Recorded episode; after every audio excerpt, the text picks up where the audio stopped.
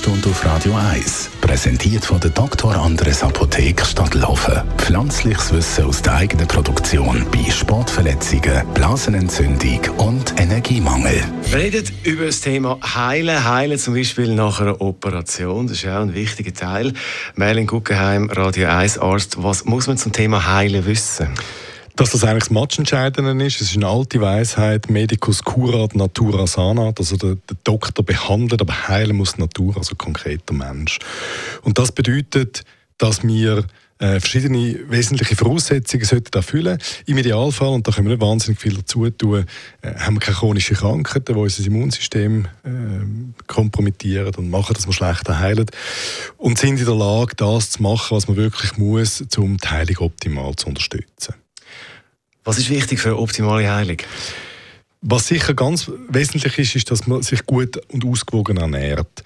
Je unausgewogener man sich ernährt, desto weniger ist der Körper in der Lage, alle wesentlichen, sagen wir mal, wie Legosteine zu haben, um Gewebe zu ersetzen und Reparaturvorgänge zu machen und Zellen zu putzen und so weiter. Was man so macht, so im Sinne von einem, sag jetzt mache ich so ein Lob Housekeeping. Und in Zeiten, wo der Körper extrem viel muss schaffen, ist es einfach wichtig, dass er genug Reserven und Ressourcen hat, um all das Material können einfach abzugreifen.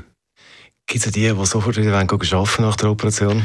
Die gibt es schon, ja. Das sind vor allem so die Selbstständigen oder in, in, in, einem wirklich guten, spannenden Job. Die gehen tendenziell eher äh, rasch wieder zurück, als äh, im Vergleich zu denen, die vielleicht einen körperlich wahnsinnig anstrengenden Job haben und vielleicht einen, wo sie, sage jetzt mal, nicht so wahnsinnig begeistert. Es gibt noch eine lustige kleine Statistik oder, oder das Fakt, es gibt, die meisten von uns kennen den Placebo-Effekt, wenn man in einer Gruppe, äh, von einer Studiengruppe, die zwei Arme hat, der einen Gruppe einen Wirkstoff gibt und der anderen ein Pülverli, wo keine Wirkung hat und niemand weiß, wer was überkommt, oder der Doktor was gibt in der Studie und die Patienten selber, dann kann man Wirkstoffwirkungen messen bei denen, die das Pülverli bekommen.